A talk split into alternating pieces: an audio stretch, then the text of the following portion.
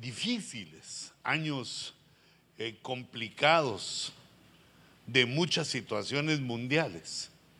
Debemos aprovechar nuestras venidas al culto, nuestra presencia en los cultos delante del Señor para afirmar nuestra alma delante del Señor, para confiar en Él, pero digamos, no solo confiar en Él, sino afirmarnos en la iglesia, congregándolos, los, los bendigo y los invito a hacer eso, además de todo lo que hay que hacer, de evangelizar, que me parece muy importante, ser discipulado, servir, pero una de las cosas fundamentales es que uno se pare para adorar en la iglesia, eh, no, no, no, de pie, sino que se pare en la iglesia para adorar, para participar, porque es eh, la conducción, es la forma como Dios nos eh, permite pues alcanzar la fortaleza, alcanzar la perseverancia. De otra manera estamos supuestos a tropezar fácilmente por la debilidad humano. Y nosotros, hermanos, mm, bueno, yo tengo un encargo del Señor con ustedes, de que yo haga todo lo posible por dirigirlos. Ha llegado el rapto. Porque en el rapto no, no, no, yo no puedo, ni tú, sino el rapto va a ser para todos. Pero llegado ya el rapto y estando en la presencia del Señor, que alcancemos las bodas del Cordero. Eh, eh, que ninguno de nosotros retorne al sufrimiento que se espera en la tribulación. Porque lo sabíamos. Lo leímos en la Biblia, lo predicamos, nos lo dijo el Señor de muchas maneras. Entonces ahí este fallo es más cruel que el que ignoró y se quedó en su ignorancia, no quiso llegar, no quiso investigar, no quiso escudriñar, se quedó en una situación, digamos, de, de semi-ignorancia. Y entonces le pasó el tren encima. Ese sufre menos que el que sabiendo le pasó. Ah, para que no le diga a uno el dicho aquel duro de la suegra, cuando le dice a uno la suegra, te lo dije, ay, uy, cae mal. Entonces, si Dios nos lo dijo, debemos actuar de, de esa manera, porque mira, esta es una verdad que le perdemos la visión porque ha pasado demasiado tiempo. E, esa es una de las cosas que dice la Biblia, que teniendo la venida del Señor por tardanza, pero la Biblia nos explica que no es tardanza, sino que está esperando el Señor que vengan todos los que han de ser salvos. Los va a traer de alguna manera y está esperando pues que nosotros nos movilicemos en eso. Y entonces, hermanos, aquí la situación es la palabra. La forma de agradar a Dios es que nosotros conocemos su palabra y actuamos de acuerdo a ella. Eh, digamos, solo conocer la palabra nos hace cabezones. Pero conocer y actuar, aprender a actuar no como nosotros creemos que son las cosas, sino que, como dice la escritura, procurando aplicar lo que leemos a nuestra vida. Entonces ya el crecimiento no solo es de la cabeza, sino que va bajando al cuerpo y eso nos empieza a hacer poderosos como leímos anteriormente y hablábamos de aquel hombre Apolos, que era poderoso en las escrituras. Eh, digamos, ese poder de las escrituras no es que vas a hacer magias o que vas a hacer alguna cosa, sino que la escritura nos da las estrategias de combate. La escritura nos da las estrategias para hacer feliz a nuestro cónyuge. La escritura nos da las estrategias para perseverar en lo financiero. No, es decir, que nos, nos abre un panorama para triunfar en todo lo que nos propongamos. Ya el hombre viene, y también la mujer, hombre me refiero al ser humano, viene preparado así, con su intelecto, con sus facultades para triunfar donde él lo desee. Pero cuando el hombre está sin Dios, pues requiere de ayudas eh, de escolares, eh, consejos, requiere ayuda de otros y tiene muchas posibilidades de fracasar. Pero en cambio nosotros en Cristo, nuestro consejero, la palabra que es Cristo y el Espíritu Santo dentro de nosotros, nos hace poderosos en todas las áreas. Y entonces, como ese poder va creciendo, el poder de la palabra va creciendo. Fíjate, por ejemplo, digamos, Dios nos da una estrategia, que viene tu cónyuge bravo, porque también cuando las señoras se enojan es peligroso. Te viene tu cónyuge bravo y te dice una necedad, un insulto adornado para que parezca menos. Te quiere sacar calor. Y entonces viene el Espíritu Santo, sabe que te tocaron el botón para contestar igual o peor, y viene el Espíritu Santo y te recuerda la estrategia. Y te dice, el sabio pasa por alto la ofensa. agachate y que pase. Y entonces crece la cabezota porque uno se recordó de una estrategia de la Biblia. Porque la estrategia del mundo es sonarle en la pura ficha para que se calme. No le permitas que se insubordine para que se calme. Pero eh, es mejor la estrategia del cielo. Te haces un ladito para que pase. Entonces, cuando uno se recuerda, se hace cabezón. Pero cuando lo practica, crece en todo. Crece. Ahí viene el crecimiento de pies hasta el cuello. Si se queda solo en la mente, en la palabra, corremos el peligro de, convertirnos, de volvernos en gente pesada, en gente orgullosa, en gente difícil de amar, a pesar de que somos cristianos, en gente incomprensiva. Entonces, para eso, Dios nos va acercando. Gracias, hijito. Y ahora poneme eh, ya el año reconociendo a Dios, a la reivindicación, pero nos queda que somos reivindicados y que también reivindicamos. Entonces, hermanos, nosotros debemos saber que el Señor nos ha llamado a crecer en dignidad, en honra, a ser reyes. Digamos, cuando uno encuentra a una nena, digamos, a mí encuentro una nena en la iglesia, tal vez se me olvidó cómo se llama. O ya creció, la conocí de chiquitita, ya creció y no sé ni hija de quién es. Y entonces, ¿yo qué hago? le digo, hola princesa, porque ella me saluda. Yo le digo, hola princesa. Le doy un lugar, pero ahí no la estoy, digamos, le estoy diciendo una verdad. Porque Dios quiere que seamos reyes. Digamos, hay tres niveles. Digamos, el libro de Apocalipsis dice que Jesús es el soberano de los reyes de la tierra. Dice que Jesús es el rey de reyes. Entonces quiere decir que hay un rey cósmico, universal, un rey de todo. Y también mencionan que hay reyes en la tierra. Los reyes en la tierra son los que tienen poder, los que dominan un país, o los que dominan imperios, los que dominan países, qué, qué sé yo. Los que tienen poder son los reyes de la tierra. Pero hay otros reyes, que son los reyes en la tierra. Nosotros no somos reyes de la tierra, sino que somos reyes en la tierra porque el ADN de Jesús ha venido a nuestras vidas.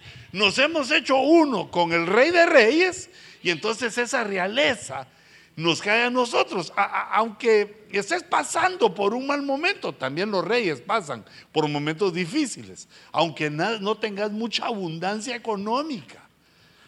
No es eso lo que ve Dios, sino que lo que ve Dios es que nuestra mente, nuestro intelecto cambie, vaya siendo transformado por medio de la palabra de Dios. No por medio de la voluntad, no por medio de los esfuerzos, sino es la palabra de Dios y la unción del Espíritu la que nos va haciendo personas diferentes, con el entendimiento que somos los reyes celestes. Pero esto no es algo que yo quiera, hermano, agradarte o, decirte, fíjate qué tremendo sos tú, sino que, digamos, vemos en la escritura que los reyes cuando eran niños, cuando aún no gobernaban, pero ya venían con la, realeza, lo que hacían, la orden que les daban es que escribieran la Biblia. Es decir, que tomaban la Biblia, agarraban papel y pluma y su tarea era escribir la Biblia todo el día. Escribían la Biblia, es decir, tenían que leer y escribir, leer y escribir así varias veces para ver si se les pegaba en la cabezota lo que decía la Biblia. Porque cuando llegaran a tener autoridad, iban a tener que tomar, la autoridad de rey, iban a tener que tomar decisiones que involucraban a otros. Así como tú y yo, cuando tomamos decisiones, involucramos a los nuestros, a los que viven con nosotros, eh, a nuestro reino, digamos, en nuestra casa. Un error de un hombre afecta a sus hijos y a su mujer. Y también un error de la mujer afecta a los hijos y a los padres. Es de esta manera. Entonces los creaban a pura palabra, porque había más porcentaje de fracaso que de éxito. Mira qué tremendo esto. Cuando uno ve los reyes de Israel, son muchos más los que fracasaron, los que tuvieron poderío, los que tuvieron riquezas. Y en lugar de comportarse como los reyes celestes, que era la realeza que Dios tenía en la tierra, a comparación de los otros reyes de la tierra, porque los reyes celestes son los que se basan en los mandamientos de Dios. Pero estos reyes fracasaron terriblemente. Se cuentan muy fácil con los dedos de la mano los que lograron hacer bien su trabajo. Pero resulta que los reyes hebreos ya pasó su tiempo. Ahora le toca a los reyes cristianos. Nos toca a nosotros. Y vemos, por ejemplo, hermanos, el fracaso de Saúl. Viene Dios, lo llama. Dice la Biblia que lo transformó en otro hombre, cambió su corazón. Pero no siguió en el caminar. Mira el error de la humanidad. Es pensar que solo con un ratito que iba, gloria a Dios, ya Dios me bendijo, ya lo puede hacer uno para toda la vida. Hermano, ¿qué Dios es ese que se conoce? Si una persona conoce a Dios, quiere estar todos los días, los minutos, los segundos de su vida, quiere estar cerca de Dios. Si no, el Dios que ha conocido no es Dios. Porque en Dios hay paz, en Dios hay cosas maravillosas, cosas inexplicables. Como dijo el poeta en la escritura, cosas inefables no se pueden expresar con la boca. Cuando uno tiene la comunión con Dios, cuando siente la presencia de Dios, ya no tiene camino para dónde agarrar. Ahí es, ahí es. Es como cuando probaste aquellos hamburgueses deliciosos.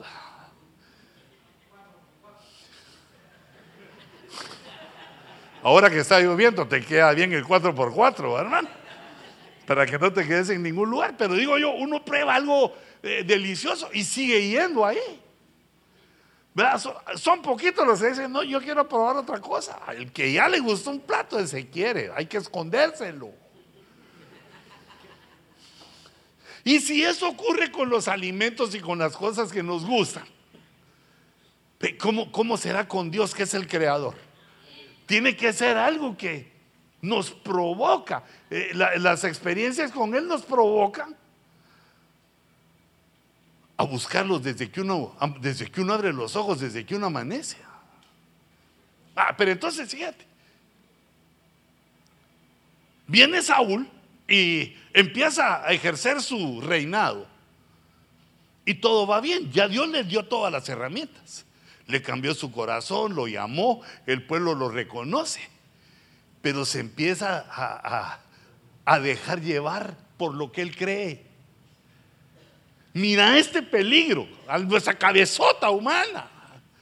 Empieza a creer que lo que él piensa, que lo que él sabe, que sus decisiones, que ya como es rey, lo que él hace ya es divino, ya está avalado por Dios. Y empieza a cometer graves errores que lo llevan a que lo descalifiquen. Aunque siguió reinando, lo descalificaron. Y ese mismo peligro hay sobre nosotros. que muchos cristianos siguen diciendo, pues somos reyes y sacerdotes. Sí, pero quizá ya te descalificaron porque no seguimos los caminos del Señor, el camino de los reyes, de los reyes en la tierra, de los reyes de Dios, los reyes celestes, sino que empezamos a hacer como queremos. Por ejemplo, un rey de Dios no trata mal a su mujer. Puede ser que la mujer te trate mal, te aguantas como los machos. Porque uno de los principios es que el rey no se aprovecha de su fuerza contra otros. Que lo podría hacer, va. Tipo predador, va, que la agarra del cuello y le eleva así, va. Le deja las patitas haciendo así. Quizá podría por su fortaleza, pero no lo hace porque tiene ese principio que el poder que Dios nos da no se puede usar contra los que están alrededor de nosotros para destruir.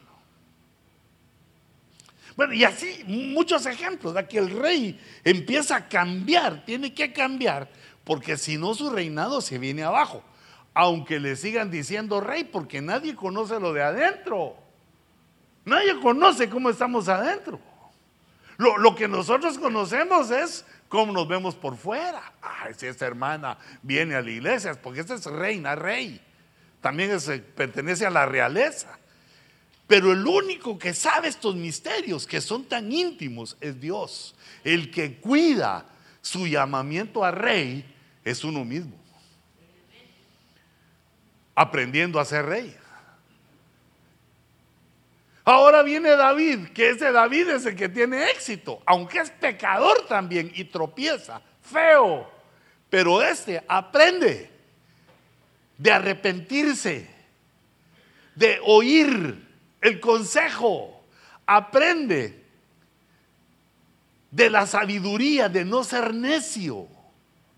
Aprende a oír a otros. ¿Y cómo aprende David? En el redil en la iglesia. Lo menospreciaban, lo pateaban, lo hacían a un lado, pero él seguía en el redil. Ahí apestando a oveja, con pulgas de oveja, pero también bien alimentado en el redil, aunque otros le procuraban hacer daño. Él no se dejaba. ¿Por qué? Estaba acostumbrado al redil. La forma como una persona aprende a dominar los caprichos de su alma es soportar la humillación, soportar los menosprecios, como caen de mal. A mí no me gusta, no vas a creer, ay, qué lindo ese apóstol que le... No, a mí no me gusta. Peor que soy chillón, chío a veces. Ya no sé si de la cólera o de las ganas de darle un abrazo amoroso a, a la persona que me hace eso. Pero eh, digamos, el punto es todos luchando contra esto. No soy ni solo tú ni solo yo, somos todos, entendiendo que las cosas feas que nos ocurren es para limarnos nuestra almita caprichosa. No, pero no me estoy refiriendo a ninguna hermana que se llame alma, sino que esta cosa que tenés adentro, que es orgullosa, creída, y tiene razón porque somos una creación tremenda. E, entonces, fíjate cómo hizo David. Se metió al redil. Ahí lo que empezó a hacer es adorar. Adorar y adorar. Y a entender que los demás siempre procuraban humillarlo. Los que eran más chiquitos que él querían humillarlo para ellos sentirse grandes. Y él se dejaba. Los que eran igual que él lo querían humillar y someterlo para decir que ellos eran mejor que él. Y los que eran grandes, pues no digamos, como sus hermanos, lo menospreciaban. Ay, vas, has creído, lo menospreciaban. Nosotros debemos entender que cuando Dios nos llama y nos da un privilegio, surge la envidia. Cuando Dios empieza a hacer su obra maravillosa en nosotros, surge la envidia de los otros y quieren pues aniquilarnos, destruirnos, exterminarnos, la palabra que querrás, pero Dios no lo va a permitir, sino que solo permite lo suficiente para que nos aguantemos como los machos. Así como le dijo eh, en el Mundial de Fútbol ese árbitro a Messi cuando le hicieron un gran foul. Llegó así y le dijo, levántese, no sea nena. Le dijo, juegue. Sí, se me olvida ese que es juegue, no sea nena, hombre. Porque ni modo, el árbitro no probó el guamazo, pero está bien, está bien. Lo que te digo es que esa es la actitud. Debe ser la actitud en nuestra mente de, no, lloriquear por lo que pasa, aunque sé que duele. Y no te digo que no haya sentimientos, porque Dios permite que los que nos hacen eso son los que más amamos. Para que la herida. Porque si un, enemigo nos dice, nos maltrata, ¿quién puede soportar eso? No nos importa si es mi enemigo, pero cuando te lo hace uno cerca. Mira qué ejemplo nos dio Jesús con Judas. Pero ahora el punto es que en el redil, en la iglesia, es donde uno mejora eso. Donde uno aprende mejor esta, esta característica que Dios nos dio, que es... Eh, eh, fíjate, según lo anoté aquí, la primera promesa nos, las hace, nos la hace por medio de Abraham. Los hijos de Abraham, menciona la Biblia, los hijos de la fe van a ser reconocidos como reyes, porque dice, te haré fecundo en gran manera, aquel que no tenía hijos, te haré fecundo en gran manera. E, eso me da ánimo a pensar de que no tenemos eh, edificio todavía. Pero así también era Abraham, mira. Ni un hijo tenía y Dios le dice, te voy a hacer fecundo. Y nosotros no tenemos a dónde irnos y Dios nos dice, seguir predicando. Pues Dios me dice a mí, seguir predicando porque va a venir más gente. Y yo le digo, Señor, ¿dónde la pongo? Ay, que como son latinos, ahí se van. Saben de la estrategia de, de los autobuses en nuestra tierra, que hágase para atrás, doñita, ¿va? Si con todo y gallinas, gallos y los canastos y todo, ahí van para atrás. No sé Nosotros conocemos de la densidad, Pero eh, le, digo, Señor, entonces, ¿dónde? Para mientras arrejúntense, ¿verdad? Pero te voy a dar un lugar. Hasta miedo me da escoger porque digo, Señor, yo quiero el tuyo, pero dirígeme. Ah, así le dijeron a Abraham, te haré fecundo en gran manera y no tenía ni un, ni un hijo. Y de ti haré naciones. Mira el cumplimiento. Y de ti saldrán reyes. Nosotros somos hijos de Abraham por la fe. Y también de los lomos de Abraham por la fe en Dios. Tenemos la esperanza y la promesa de Dios de ADN de realeza, de reyes. Y eso, el Señor Jesús en Apocalipsis 1.5 dice, dice Juan, al que nos ama y nos libertó de nuestros pecados con su sangre, este hizo de nosotros un reino. O otras versiones dice, hizo de nosotros reyes. Pero fíjate, no dice que hizo para, no, para nosotros, sino hizo de nosotros un reino de reyes y sacerdotes. Para su Dios y Padre, para Jehová de los ejércitos, a Él sea la gloria y el dominio. O sea, por los siglos de los siglos. Tenemos la promesa, el ADN de la realeza del cielo. No te sientas de la high life, del jet set, sino que esto es celestial, pero esto es más grande, es maravilloso, porque tiene aplicaciones en la tierra y luego también en el cielo, en la eternidad. Entonces,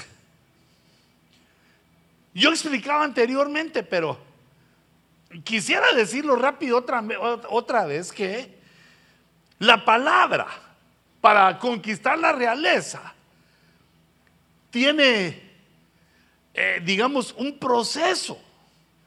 Así como te decía de los reyes que los ponían a leer y a escribir. La Biblia tiene un proceso que comienza cuando nosotros empezamos a conocer los principios elementales o rudimentos de la Biblia.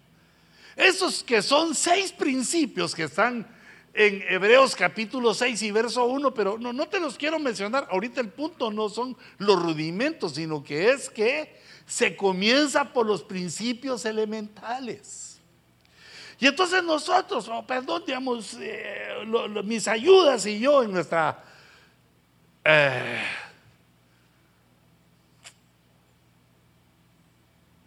en nuestra debilidad, es decir, e, en nuestra tontera, pero a veces como que Dios nos ayuda un poco, hermano. Y como te he dicho que hay cosas infinitas. Entonces, fíjate, por ejemplo, nosotros nos hemos organizado de esta manera y, y nos ha dado buen resultado. Nos hemos organizado de esta manera que todos los hermanos que vengan a benecer, los invitemos a una escuela. Eh, ¿Cómo se llama esa nuestra escuela? En la escuela de doctrina queremos enseñar los principios elementales. Hay dos, dos escalones de escuela de doctrina básica y avanzada o intermedia. La avanzada la tenemos pendiente hace años porque ya solo con estas hay un montón que hacer, pero le queremos entrar al tercer nivel de doctrina avanzada. Esto como un, digamos, como el fundamento del rudimento, que se tarda casi un año eh, esa doctrina, pero salís con los rudimentos. Se necesitan los rudimentos primero para que te quedes en la iglesia. No como golondrina, va hermano, que tres meses en la iglesia, después, pastor, el Señor me ha hablado a mi corazón que me tengo que ir. No, no, te, no te diría el Señor que tengo que orar o que tengo que servir si solo oíste ir. Porque uno decide dónde estar. La iglesia donde uno se congrega es como el matrimonio. Pueden haber otras más bonitas, con aire acondicionado, mucho parqueo, pastor elegante, vamos. Pero no sos de ahí si lo que uno quiere es su chorreada. A la que no tiene aire acondicionado, ni carro, ni a carro llega. No, no, eso es feo decirlo porque dice, eh, miro cómo Dios se ha bendecido. Yo así entiendo que pones por obra, eh, pones en práctica los principios de la Biblia. Que no, no es para hacerse millonario, aunque gloria a Dios si te lo quiere dar, pero eh, es porque así uno prospera. No hay otra forma. Mira, me duele cuando encuentro que los hermanitos no han pagado la renta, tienen tres meses. Bueno, hay pruebas. Pero nunca pasan de sus pruebas. Siempre andan de que eh, mi esposa quiere una blusa y no tengo para comprársela. Digo, no puede ser. Tengo hambre, pero muy caro el hamburguesa. No puede ser. Porque los principios de la Biblia te llevan a que cuando te dé hambre, tenés comida. Cuando te dé sed, bebida. Cuando frío te cae chamarra. ¿Ah? Y si hay calor, pantalón. O sea, Dios nos da. Entonces se comienza con los rudimentos. Principalmente por eso, para establecerse uno en la iglesia, identificar cuál es la iglesia a mí, la que a mí me gusta, la que siento bonito, la que siento la presencia, y afirmarte en ella. Porque en todas las iglesias hay clavos. Si no es de una, es de otra. Siempre hay murmuración, siempre hay, siempre hay, porque así son, hijitos, así somos, hombre. Cuando mires o sepas de alguien que robó, no digas, ay, qué, escándalo. Vos también, si tuvieras necesidad, te jalás algo, hombre. Cuando mires a uno que es mentiroso, no lo critiques porque también eh, eh, a, a, veces todos mentimos. Entonces Dios nos trae, digamos, al, redil para que aquí estemos y, entre todos, las, como piedras del río, nos vamos topando y nos vamos, eh, se nos van quitando las aristas, nos vamos poniendo lisitos, lisitos, para que podamos ser usados en la onda de David. Metiéndonos a la onda de David. Y la otra razón por la cual se empezó esa escuela de doctrina es porque los hermanos dejaban tirado del servicio. Había que venir a las 7 de la mañana, venían a las 10 y todavía, todavía bostezando. Y lo peor es que a mediodía, o sea, dos horas después de que estaban en su servicio, eh, hermano eh, diácono, mm, tengo una actividad en mi casa, me tengo que ir. Venía tarde y se iba temprano. Entonces yo dije, eso no puede ser.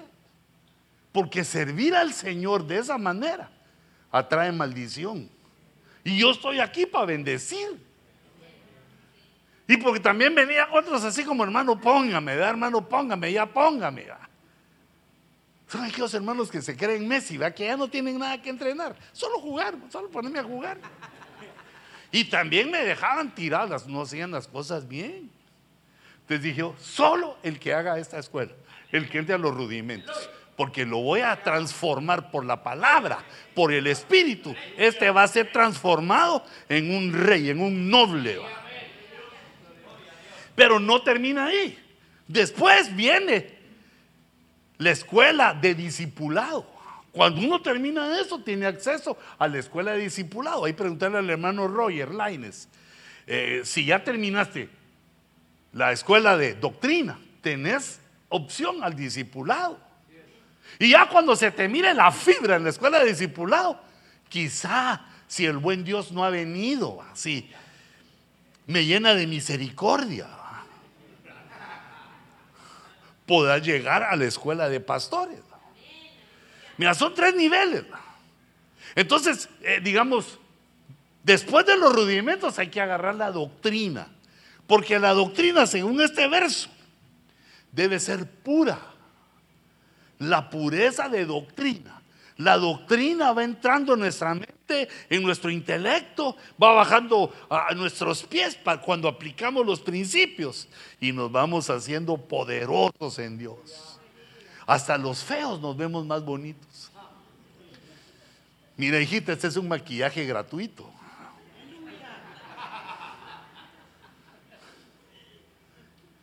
Una mujer que tiene en sus labios doctrina, se ve bella y habla palabras encantadoras, habla palabras dulces, hasta para cuadrar es dulce, hasta lo maltrata uno y uno sale contento.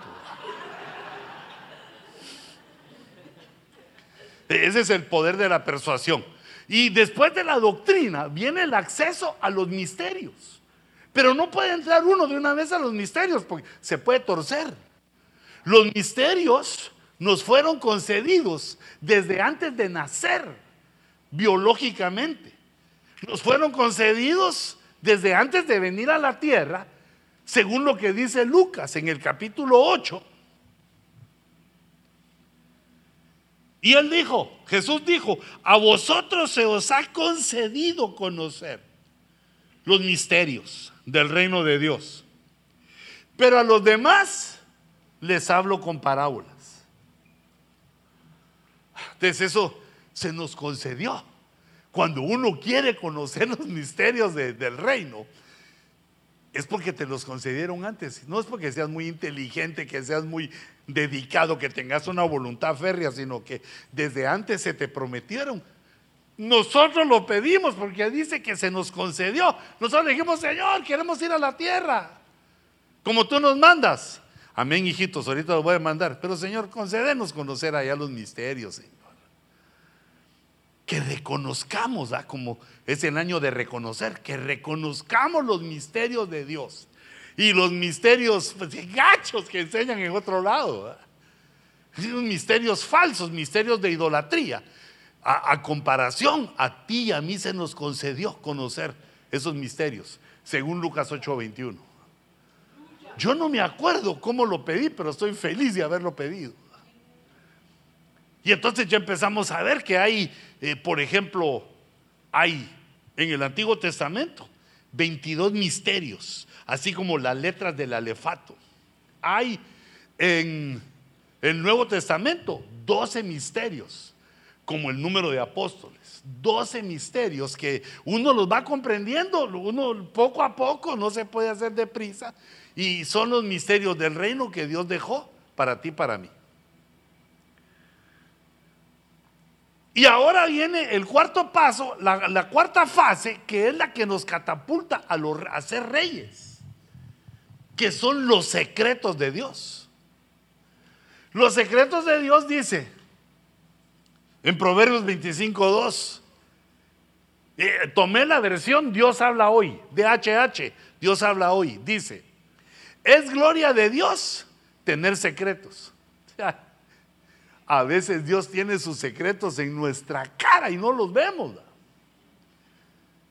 Fíjate, por ejemplo, mira cómo Dios guarda el secreto de quien iba a liberar a Israel. En Moisés, uno de los niños que estaban por ahogarse en el Nilo, lo mete de manera sobrenatural Dios en la casa del faraón. Y crece y llega a ser como hijo de la hija de Faraón, que es decir, nieto. Llega a ser como un nieto. Y ahí está aquel Moisés que iba a liberar a Israel, bien alimentado, con viandas de Egipto, carnita asada, todo bien, con sus zapatitos, le hacían sus masajes, le echaban su cremita. Hasta según lo rapaba. Ah, no, eso lo vi en el príncipe de Egipto, pero eso fue, es una caricatura. Ah, yo me imagino que estaba hasta la moda de Egipto. Ahí lo tenía Dios bien cuidado. Ante los ojos de Faraón, Faraón matando, destruyendo, para que no hubiera liberador, no hubiera quien librara, quien libertara a Israel. Y el Señor ahí lo tenía en la pura ficha del Faraón. Ahí lo miraba pasar y aquel. ¡Ay! Abuelito. Yo juego con mi carrito y aquel. Ay, ay, ¿cómo mato a estos? Eh? Porque de ahí dice, es gloria de Dios. Mira cómo es de glorioso. Fíjate que también sabes qué. que Dios tenga misericordia de nosotros. Fíjate que uno anda buscando el amor de su vida. Y ahí, ahí lo tiene. Es su mujer, solo que como disfrazada como que no, no, no la ve, que aquello que él anda buscando, aquello, aquello, que él quiere, que anhela, ahí la tiene. Porque es gloria de Dios tener secretos. Y ya te dije que la mujer, abundante en secretos. Pero ahora viene Dios y nos dice que es honra de los reyes investigar penetrar, escudriñar en los misterios. No, no, en los secretos. Ah, hermano, pero no como los secretos de los humanos, da que no se lo digas a nadie. Si es cristiano, él lo promete, no a nadie se lo digo. De Benecer no sale. Y lo, se lo cuenta a, a, su esposa, y su esposa se lo cuenta a todas las hermanas de la iglesia. Y todas las hermanas también lindas y fieles se lo cuentan a su marido. Y cuando se lo cuenta están los hijos y los hijos lo oyen. Y los hijos vienen y se lo cuentan a la juventud. Su mamá la llama para saludar y se lo cuenta también. ¿Qué va a hacer mi mamá si está tan lejos? La mamá le cuenta a todo el ser Guatemala. Y entonces se cumple que de Benecer no sale.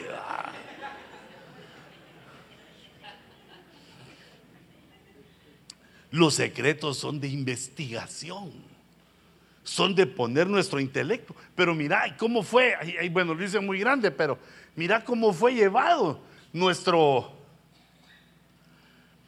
digamos, nuestro intelecto, cómo fue llevado a la situación de poder penetrar, investigar en los secretos de Dios. fue llevado por un proceso de rudimentos, doctrina, misterios y secretos. Y entonces ahora resulta que esta noche te estoy oficialmente diciendo que debemos penetrar los secretos de Dios. Porque ese es un privilegio de los reyes. Honra de los reyes. La honra que Dios nos da es penetrar en los secretos. Pero hoy no te quiero hablar de los secretos, sino que cómo se hace uno rey. ¿Qué cosas necesita para ser rey? Pero no, no el rey tipo Saúl que fracasa, sino el rey que llega a tener éxito en lo que hace. Ahí te puse un rey, mira. Claro, se ve algo trancaseado, mira en la frente. Se nota que algunos no se han dejado comer fácilmente, que han tenido problemas. O, tal vez son, es su leona, que le dio un mechazo en la pura ficha. Entonces, mira, el tesoro, el tesoro de los reyes, no solo es aprender a prosperar, sino que el tesoro de los reyes es la sabiduría. Esa sabiduría no se compra con dinero, no, tiene precio, sino que se compra con el valor, con tu moneda máxima. La moneda más valiosa que tú y yo tenemos es nuestra vida, nuestro tiempo. La sabiduría se compra exponiendo tiempo para recibirla. Se paga con el tiempo que uno permanece atento a lo que le están enseñando para alcanzar sabiduría. Pero no se puede alcanzar la sabiduría sin conocer este principio básico que es el temor del Señor. Pero hermano, como somos creídos, nosotros decimos, ah, no, ¿quién como yo para temer a Jehová? No, hombre, si pensás así es que no lo temes, hombre. Porque mira cómo lo explica aquí en Proverbios 8:9. El temor del Señor es que te caiga mal el mal. Aborrecer el mal. Lo aborreces. Pero no solo eso aborrecer el orgullo, la arrogancia, el mal camino y la boca perversa. Hermano, cuando te hablen mal de otra persona, te ruego que no lo creas. No lo creas fácilmente, hombre. Por lo menos sé como rey, investiga, penetra en el asunto. No sea que te estén dando gato por liebre. No sea que te estén engañando para meterte en un tamal en un problema, en un chisme, en una situación. No, aunque sea una persona de tu conocimiento y amada, primero investiga. Cuando uno no investiga, se echa unos clavos, hermano. Oh, yo he visto clavos asombrosos. De reyes que no investigan. Por ejemplo, fíjate, hijita, mira a una persona que ahorita la tengo aquí en mi mente, mira a una hermanita gordita y llega y le dice, Señor, bendice este niño que traiga alegría a la... Y es la panza de la hermana.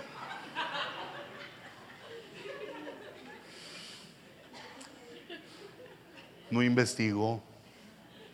Es lo que había tenido que haber eh, hecho es entregarse a la hermana, hermanita, y va a tener un bebé. ¿Cuántos meses tiene? No, hermano, es que ahora como es fin de año he comido pastel, que es bus, tamal, chuchitos y lo que dan ahí en Ebenezer. Entonces aquel investigó, se retrae. Es una tontería. Interviene en nuestra mente, aunque seamos reyes, aunque el Espíritu fluye en nosotros, interviene en nuestra mente y nos puede engañar. Por eso es que nos avisa de esto nos avisa que hay que investigar. Los reyes investigamos antes de apoyar. Y luego también sabemos cuál es el temor de, Jehová. No participar en esto. Si no hay temor de Jehová, la sabiduría se diluye. La sabiduría va quedando en nuestro entendimiento, en nuestro corazón, cuando nosotros tememos al Señor. Temelo, hijito. No, no seas orgulloso, no seas arrogante. Fíjate que cuando yo estaba comenzando en el servicio, se me enfrió mi tecito, se me olvidó. Ah, no, aguantó.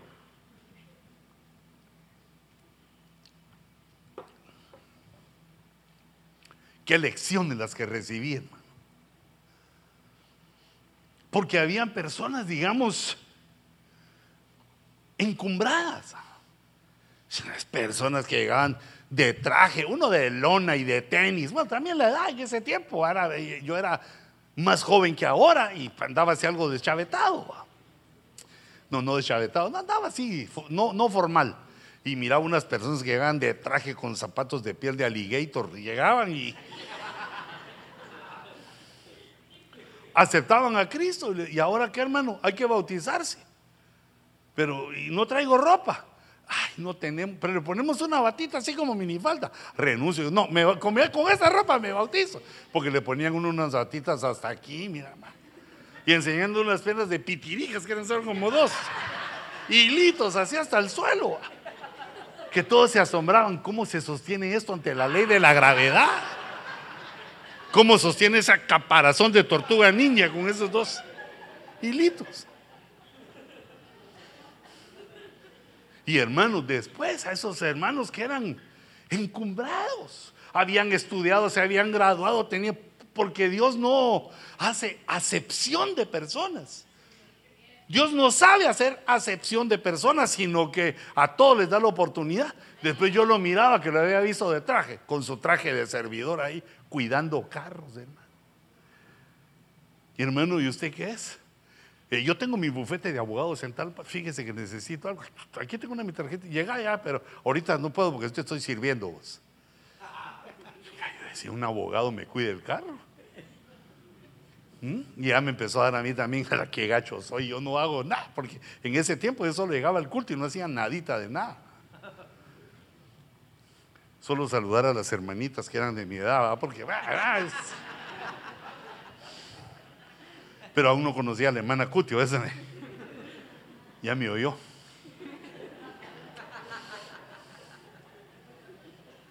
No seamos creídos. Recordate que el 99% de nosotros venimos aquí sin nada. Con una mano adelante y la otra atrás, medio cubriéndonos. Aquí el que nos ha prosperado es Dios. Pero fíjate, no participes con la boca perversa y no seas orgulloso. Porque fíjate, ¿qué es lo que viene?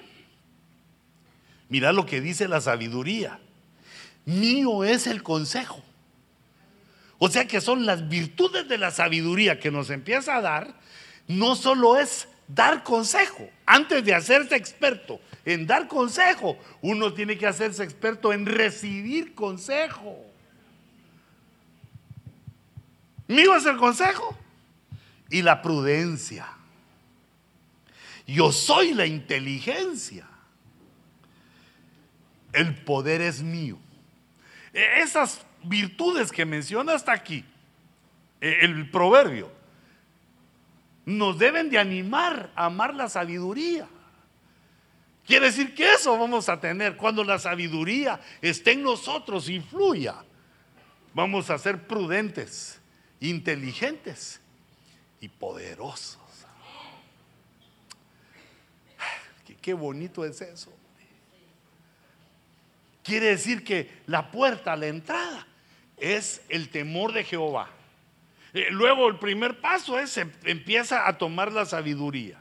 Y luego empieza a venir en nosotros eh, esas virtudes, que es en nuestro intelecto fluyendo la unción de Dios, fluyendo el Espíritu de Dios, porque el intelecto ya lo teníamos, Solo que ahora nacimos de nuevo y tenemos una influencia del Espíritu Santo. Yo quiero que seas un rey poderoso. Hijita, tú también que seas de la realeza, seas una reina poderosa. Que solo digas, ay, se me quebró la uña y aquel tu esposo saque el carro para llevarte a que te la componga. Y de una vez te dice, no venga por gusto, que se las arregle todas, la mano, los pies, que le hagan un peinado bomba, parece una bomba nuclear. ¿ah? La atiende. Poderoso. Poderoso él y también poderosa ella. la sabiduría. Ahora mira la parte final que te quiero ministrar. Por mí reinan los reyes. Por la sabiduría es que reinan los reyes. Claro, es Dios el que da esa sabiduría. Pero sin sabiduría los reyes reinan mal. No sabemos reinar. Nos equivocamos. Se reina a la manera de Saúl. Te dijito, tu tesoro es la sabiduría. ¿Cómo se obtiene la sabiduría? Oyendo la palabra, porque en Cristo están insertados, están escondidos, son secretos que están en Cristo. Toda la sabiduría, el entendimiento, la inteligencia está escondido en Cristo. Mientras nosotros oímos la palabra de Cristo, vamos tomando esa sabiduría. La sabiduría que el apóstol Santiago le llama la sabiduría de lo alto. La sabiduría de Dios, del Dios altísimo, la sabiduría de lo alto. Entonces, hermano, además de la sabiduría, te quiero dar otros consejos. Una tu coronota. Pero recordate que ser rey es para que seas humilde. Vas a tener mucho y mucha autoridad, pero eso viene en el futuro. Ahorita somos reyes en estado de humillación. Somos reyes en el redil, preparándonos para lo que vamos a hacer en el futuro. Por eso te puse una coronota ahí. Linda esa corona. Ya, ya la tenés, pero mira, mira lo que le pide Dios a los reyes. Ahora pues, oh reyes, mostrad discernimiento. Esa es otra faceta de la sabiduría. El discernimiento es bien complicado, bien difícil el discernimiento. Porque el discernimiento es diferenciar dos cosas parecidas, casi iguales. Aprender a diferenciar entre dos cosas similares para escoger la correcta. Pareciera fácil, pero ya en, el camino, en la vida, no es tan fácil discernir. Es algo que viene como parte de la sabiduría. Mí es la inteligencia, mí es el poder. También la sabiduría nos da discernimiento. Por ejemplo, hermanos, hay que aprender a discernir entre la verdad y la mentira. Ah, imagínate lo que le dice Pablo a algunos de los hermanos. Dice, vosotros comenzasteis bien, dice. Comenzasteis en el espíritu. ¿Y, ¿Y por qué ahora estáis en la carne? Quiere decir que no podían discernir la forma de vida carnal como la que teníamos en el mundo antes a, la forma de vivir espiritual, e, e, en el espíritu de Dios. ¿Quién os hechizó? ¿Quién os embrujó? Pero yo creo que lo que quería decir es, ¿quién os embruteció? Para no discernir ante la unción de Dios y ante los placeres de la carne. ¿Qué quiere decir que algo falló? Fue el discernimiento. Y si falló el discernimiento es porque falló la sabiduría. Y, no fue la sabiduría, sino que falló ese hermano en el temor de Jehová. Mira cómo dice, dice el apóstol Pedro, dice el apóstol Pablo, dice, enseña muchas cosas difíciles de entender. Que los indoctos sin doctrina e ignorantes tuercen. ¿Cómo se puede torcer la palabra de Dios? Por la ignorancia. Indocto quiere decir sin doctrina. La primera vez que se utilizó la palabra doctor no era para los matasanos. ¿Sabes quiénes son los matasanos? Los que uno llega y le dicen, no sé lo que tiene usted. Los doctores, pues. Solo en Guatemala les llamamos así. en Guatemala hasta una cancionota les tenemos, porque, porque ahí no se, un bruto no se puede meter a curar gente, lo mata a uno. Pero no les voy a cantar esa canción ahora ya solo le canto al Señor. Al Señor y aquí a que dice, muchachos. Es que viendo ahí el fútbol me dan ganas de irme a Qatar. Hijitos, discernamos. No te vayas con la finta, no te vayas a la primera. Discerní lo falso de lo verdadero, la mentira de la verdad, la broma de la seriedad. algunos hermanos, de una vez, aquel hermano que me dijo, hermano, fíjese que eh, eh, no voy a venir en un par de meses porque tengo que hacer. yo le dije, a la voz, pero si la próxima vez que nos veamos es vos yéndote al infierno. usted me está maldiciendo. Me es una broma, hombre, le dije. Es una broma, no, discerní. Bueno, lo que pasa es que venía serio a saber qué le había hecho su mujer y ya tenía nueve meses de vivir con su suegra. Entonces tenía una serie de presiones. Pero imagínate, le digo yo, ¿cómo lo, me lo tomas en serio? Como que no supieras doctrina. ¿Acaso yo te puedo mandar al infierno? Pues? Sí, no sé. O sea, sí, pero hermano, solo por dos meses que falte. Bueno, le dije, pues, pasaron los dos meses y ya no lo volví a ver, saber qué fue de su vida. Solo fíjate lo que le dije, es importante, mira, la oveja busca a su pastor. No, no esperes que te vaya a buscar, por favor. A, menos que llames a la iglesia y me digas, estoy enfermo, me duele el callo, tengo una necesidad. Si, me dices que es una necesidad, o voy yo o mando a alguien. Y si yo no lo sé. La iglesia se maneja de este modo porque si no, ovejas caprichosas. Me voy de esta iglesia porque aquí el pastor no me visita. Si vos sos el que tenés que venir a visitar al Señor. No, ni a visitar, a vivir delante del Señor. Pero ¿sabes por qué uno quiere que lo visiten? Porque uno se siente grande, uno se siente digno. Y, más, y cuando viene el hermano Sergio, ah, no, ahora que viene el hermano Sergio, que él me vaya a visitar, porque soy una oveja de lux. Ah, no, no de Carlos Lux, sino de lujo. Perdón. Es que así, eh, allá en Centroamérica sí le ponen a los carros así que tienen un montón de extras. De luxe, dicen. Y uno como es gringo asimilado, de luxe. Va, fíjate pues, sé sabio, aprende a distinguir. Aprende a distinguir cuando tu cónyuge está bromeando y cuando te está hablando en serio. Aprende a distinguir cuando en un negocio te quieren engañar. Esos son los ejercicios de los reyes. Mostrar discernimiento. Recibir amonestación, porque cuando uno es rey, también hace trabajo de juez, tiene que decidir, decidir entre los hijos. qué cosa más difícil eso, decidir entre los hijos.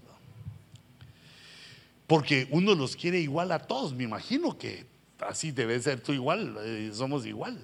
Uno quiere a todos sus hijos, pero como todos son diferentes, no se puede mostrar el amor igual a todos. Principalmente cuando uno tiene hijas. A mí se me ponían brincones mis tres hijos hombres. Porque cuando mi hija Débora se equivocaba, así alguna travesura, yo, Débora, venga para acá. Ahí no le decía princesa, Deborita. Débora Jemín, venga para acá. Sabía ya que había hecho algo. Sí, papi. Me quitaba la corbata. No lo vuelvo a hacer. Lo peor es que se iba llorando. Ya cuando había caminado unos cuatro pasos se volteaba y me miraba así, malo. En cambio, cuando le tocaban los hombres, el movimiento no era aquí, Y mamá, ¿por qué? ¿Por qué a mi hermana le me una corbata? Ah, es que hay una diferencia. Hay un discernimiento ahí. ¿O será que me tenía ganado esa, eh, esa Deborita Ponce?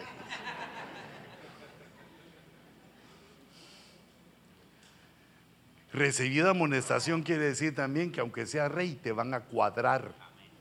Aunque sea reina, hijita, eso no se hace. Vea como aquí hermanita que una vez me, me dijo, mira hermano, todos los de la iglesia son feos. Y yo, ¿cómo se lo negaba, hermano? Pues hijita, si así lo da, todos son feos. Pero ahí en mi trabajo me habló un chico, viera qué guapo, hermano. Yo le dije, mi hijita, ¿y es cristiano? No, no lo es, pero lo será. Tengo la fe, que la certeza de lo que se espera, la convicción de lo que no se. Bien se sabía, Hebreos 11.1. Pero le dije, no, mi hija, discernía. Ah. O aquí otra hijita que me dijo, hermano, ¿usted conoce a Cindy Lauper? A Cintia López conozco, le dije, oh, ¿quién es ella? Ah, es una destrabada que canta y la busqué, la vi con pelo rojo, amarillo, verde. Pero yo le dije, pero ¿y por qué? Es que me gusta el estilo de ella. Yo, cuando la vi, ¿cómo era? Pero el estilo que le gustaba es ponerse eh, un zapato negro y uno blanco. O uno rojo y uno azul. Así le gustaba tener un zapato de cada uno. Y yo, mija, ¿por qué no? ¿Por qué no imitas a tus hermanas que son elegantes, a que se dice bien? Ay, no, qué aburrido, no, qué aburrido. Entonces yo le di amonestación. Le dije, mija, sí te ves loca. Y si te casas a la otra, y si te casas con uno, te va a sacar de la iglesia. Y vas a tener que o divorciarte o irte con él. Y más seguro que si ya te casaste, te vas con el bandido. Te robaron. Entonces recibí amonestación. Cuando te digan, no, ¿no será que Dios me está diciendo no?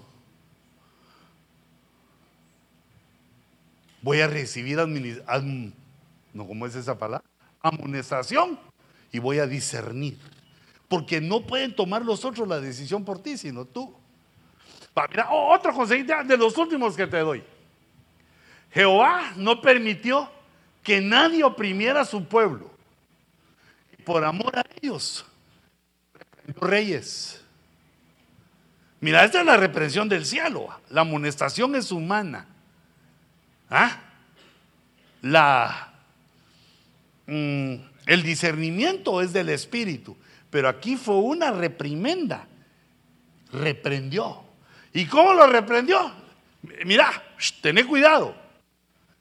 No toquéis a mis ungidos hagáis mal a mis profetas. Pero eso ya lo teníamos enseñado porque decía que el temor a Jehová es no, no buscar el camino del mal, aborrecer el mal. Entonces, si uno aborrece el mal, no le puede, ser mal, no le puede hacer mal a nadie, especialmente a los profetas y los ungidos. Los ungidos son los que, todos los cristianos somos ungidos los cristianos que han nacido de nuevo tienen la unción del Espíritu Santo. Entonces tenemos que tener cuidado. No tocarlos quiere decir no molestarlos. Aunque tenés la autoridad, aunque tenés el, el, dominio, aunque tenés el llamado a ser rey, hay que tener cuidado. Porque ahí quien te reprende, el que reprende a los reyes, es Jehová de los ejércitos.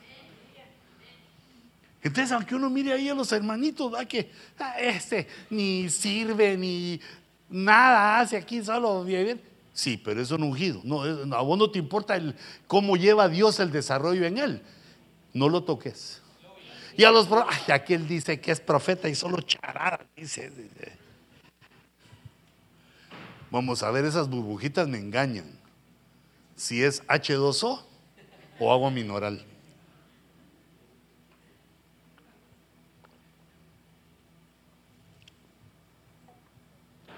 Si doy más de cinco tragos estilo, estilo camello, es que es mineral. Uy, burbujeante. Mira, no nos molestemos. Respetémonos. consideremos a los otros que llevan, van en su propio, van avanzando en su camino a su velocidad, a como Dios los lleva, y nosotros también cada uno.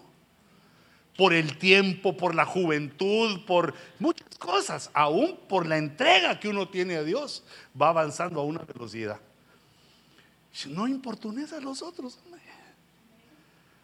¿Ah? No toquéis a los ungidos. Cuando hay alguna cosa fea que decir, hace como esta hermana que te digo que convencía a su esposo, decilo bonito. Y si no se te ocurre cómo decirlo bonito, mejor cállate.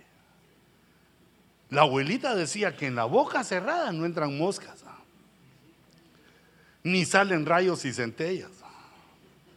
De si uno no tiene algo bueno que decir, Mejor calladito. Calladito tiene buen pegue. ¿Te recuerdas que así dice la Biblia? Que aún el necio cuando calla, pata por sabio. Mira qué instrucción más linda eso. No tenés nada que decir, hacete loco. Y van a decir, al ser hermano, ya debería ser anciano intergaláctico. Sí, debería ser ya apóstol, profeta, maestro. Y aquel no, ni sabe nada, solo sabe que como no sabe nada se calla.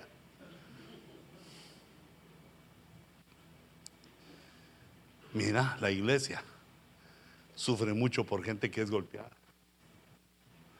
Algunos se lo merecen. Sí, pero ¿acaso sos vos el encargado de dar ese merecimiento, pues? Acá no es Dios el que nos va dirigiendo así.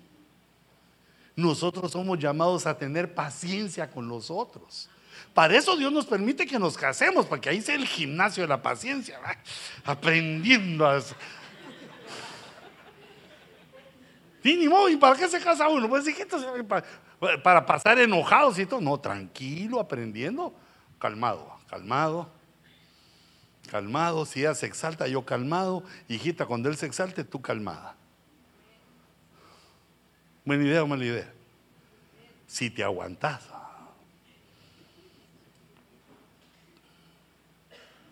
No debemos herir a los demás, por lo menos conscientemente.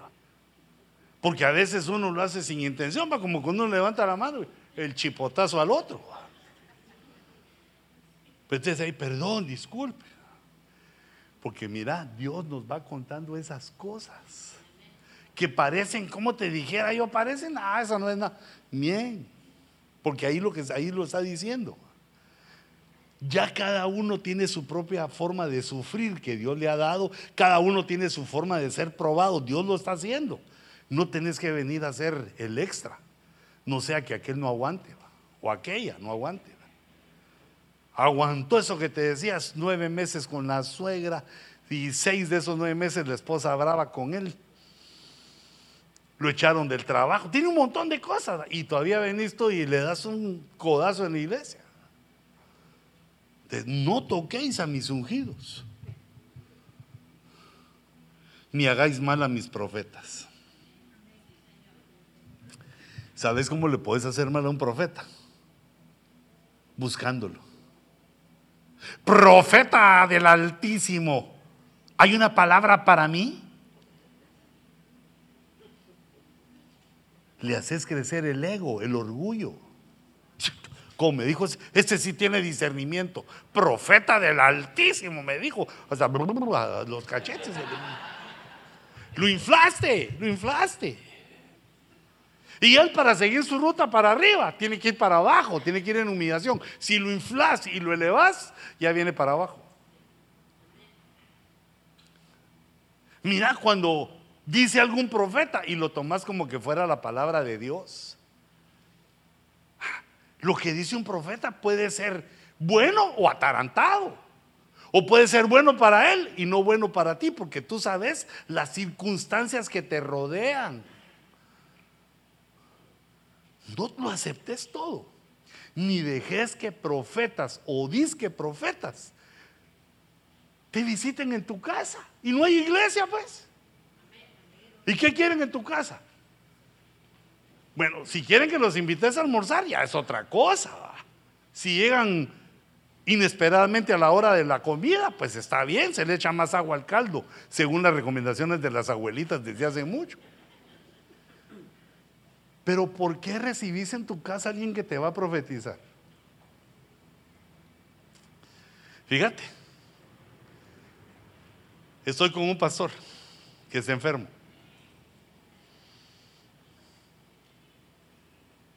Y entonces yo ni le pregunté, porque ese está en el área QTI, ¿qué te importa? Yo solo, hermano, ¿qué tal estás? Y está malito, está enfermito. Dice, hermano, me contó la esposa, fíjese que recién se enfermó. Vino una hermana aquí y oró por él, pero hacía aquellas oraciones, de y entonces, así bien hilvanada y con voz fuerte. Pero ya cuando se iba, Mira qué ingratitud. La llama, hermanita, venga para acá. Y aquella fue, va. Sí, Prepárese, le dijo. Sí, como para qué, de qué o qué. Prepárese porque este hombre se va. A la, la estaba enviudando a la pobre ese. Y, yo me quedé, me impactó eso. Porque digamos, entre la conversación, esa hermana tiene profecía, pero mira cómo se puede torcer y volver una, una torpeza la profecía. De creer ya que porque lo vea uno malo, porque cuando uno se enferma así se pone malo. Eso que sí que te vas a morir. Ya con un caldito de pollo y un ceviche camarón, responde uno cualquier circunstancia. Fíjate qué ingratitud lo mira malo, flaco, porque ni modo estaba enfermo. No tenía esas reservas ahí para soportar. Prepárese, hermana. Prepárese porque este se le va, porque se le va. Se va a morir. Yo digo, ay Señor, si este fuera un debilucho, si no supiera doctrina, se lo recibe. Ay, sí, deme los santos óleos, de una vez me voy. Mi hija, te dejo el carro y la bicicleta al nene. Ah, yo oramos de ahí después que me estaba acompañando el anciano Luis Ruiz. Oramos después, rompimos toda esa maldición y le dije, vos vas a vivir. Nadie puede saber el día de la muerte, solo Dios y no nos lo dice. Donde eso, eso es, es uno de los secretos mejor guardados de Dios, sino que uno se muere cuando le toca. Pero ¿por qué estoy diciendo eso? No hay mal a los profetas. Hacerle mal a un profeta es recibirlo en tu casa como que te llegó la palabra de Dios y ya tener la Biblia ahí. Ahora, si lo, te lo recibís como un ministro, con alegría vas a celebrar algo. Gloria a Dios. Órale a Dios para no cometer el error de pedirle ahí la profecía. Si vas a hacer un purrón así, hasta a mí invítame, ¿verdad? Pero no a que te profeticen en tu casa. No lo permitas. La profecía es en la iglesia. Porque ahí Dios nos habla a todos sino después al final, de ya que te profetizaron. Hermano, fíjese que estoy pasando por una situación muy mala de dinero. Como quien dice, ¿de a cuánto querés la oración? ¿De a 20? ¿De a 50 o de a 100? Tengo hasta de 300, ya ya son oraciones sublimes. Hijitos, si van a nuestra casa es porque hay otros intereses, a menos que sea una fiesta, algo que tú invitaste a tus invitados. Yo les pido a todos los hermanos cuando enseño, pues, Señor me recuerde, que no visiten a nadie en actitud de que ha vino el profeta. Y si lo recibís, les haces mal. Porque Él se la va a creer. La profecía no vive continuamente en nosotros. Es una unción que viene y se va. Por eso Dios permitió que la burra de Balaam hablara para que entendiéramos que la unción profética a ratos uno habla y a ratos rebuzna.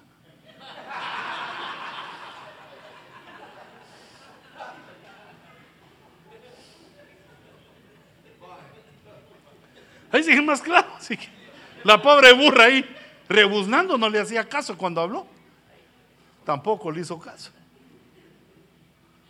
Salmo 72, 11. Y póstrense ante él todos los reyes de la tierra. Quiere decir que un rey debe saber adorar a Dios postrándose.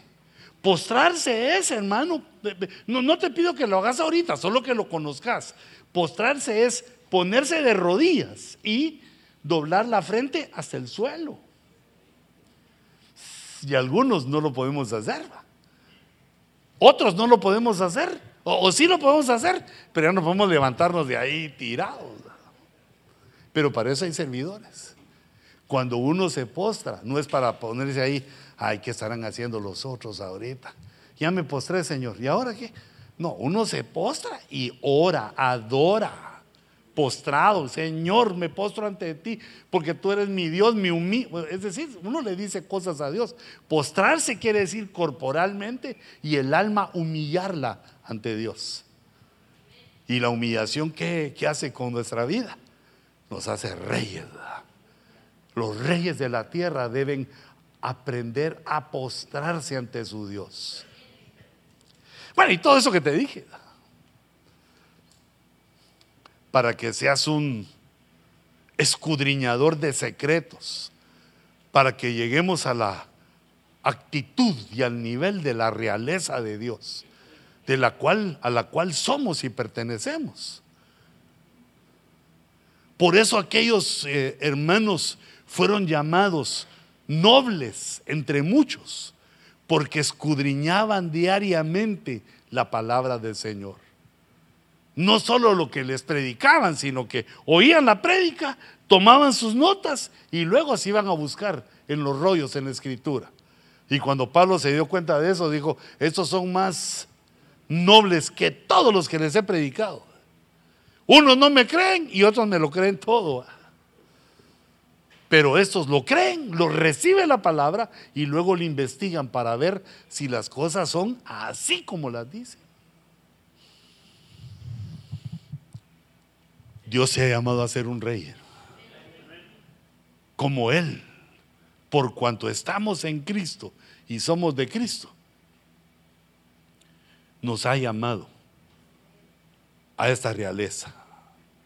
Por lo tanto, yo en el nombre de Jesús te ministro un espíritu de temor de Jehová. Cierra tus ojitos un momentito. El espíritu de temor de Dios es uno de los siete espíritus del Espíritu Santo que aparece en Isaías 11. Es el último que aparece en ese juego de siete espíritus. Por la autoridad que me ha dado el Señor, por la autoridad y la unción apostólica que Dios me ha dado, yo te ministro. Cierra tus ojitos y dile, Señor, recibo. Soy un rey, soy una reina ante ti.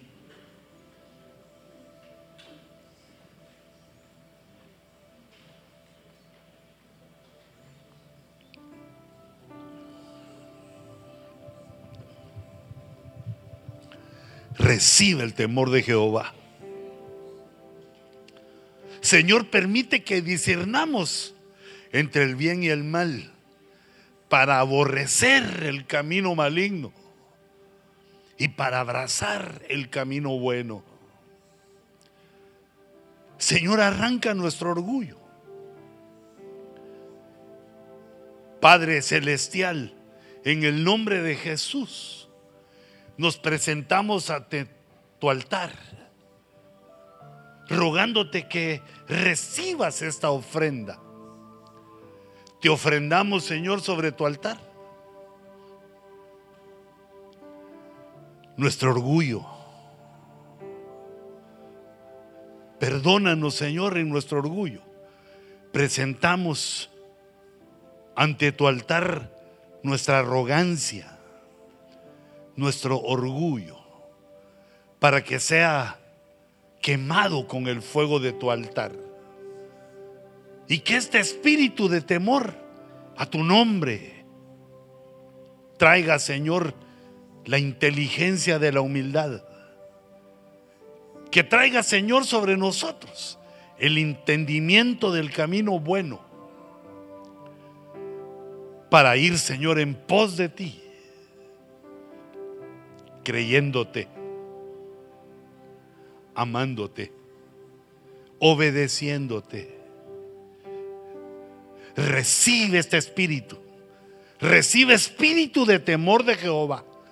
Espíritu Santo, llénanos, Señor. Llénanos de ese espíritu para que alcancemos sabiduría, un buen carácter, para que alcancemos, Señor, la obediencia de los reyes en la tierra, de los reyes que tú levantas a pesar de nuestra cuna humilde, como Jesús, de nuestros pesebres, nos levantas como oveja para hacernos reyes. Que fluya, Señor, esa unción, ese entendimiento de lo noble, de la nobleza, de la misericordia, del entendimiento que debe tener un rey para tener éxito en su carrera.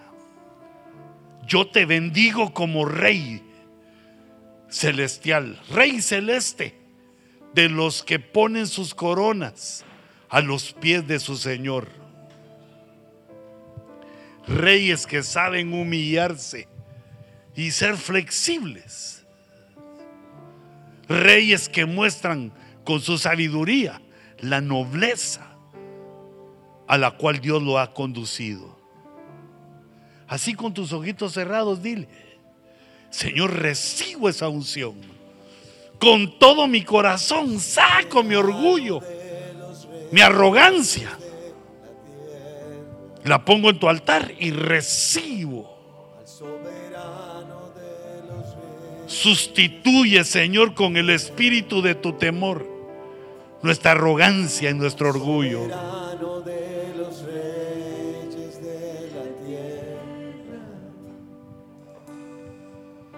soberano de los reyes de la tierra, le invito a pasar.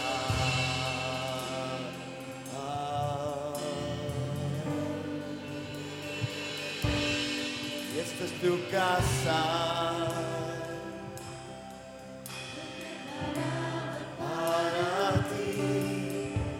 Te vayas. no te vayas.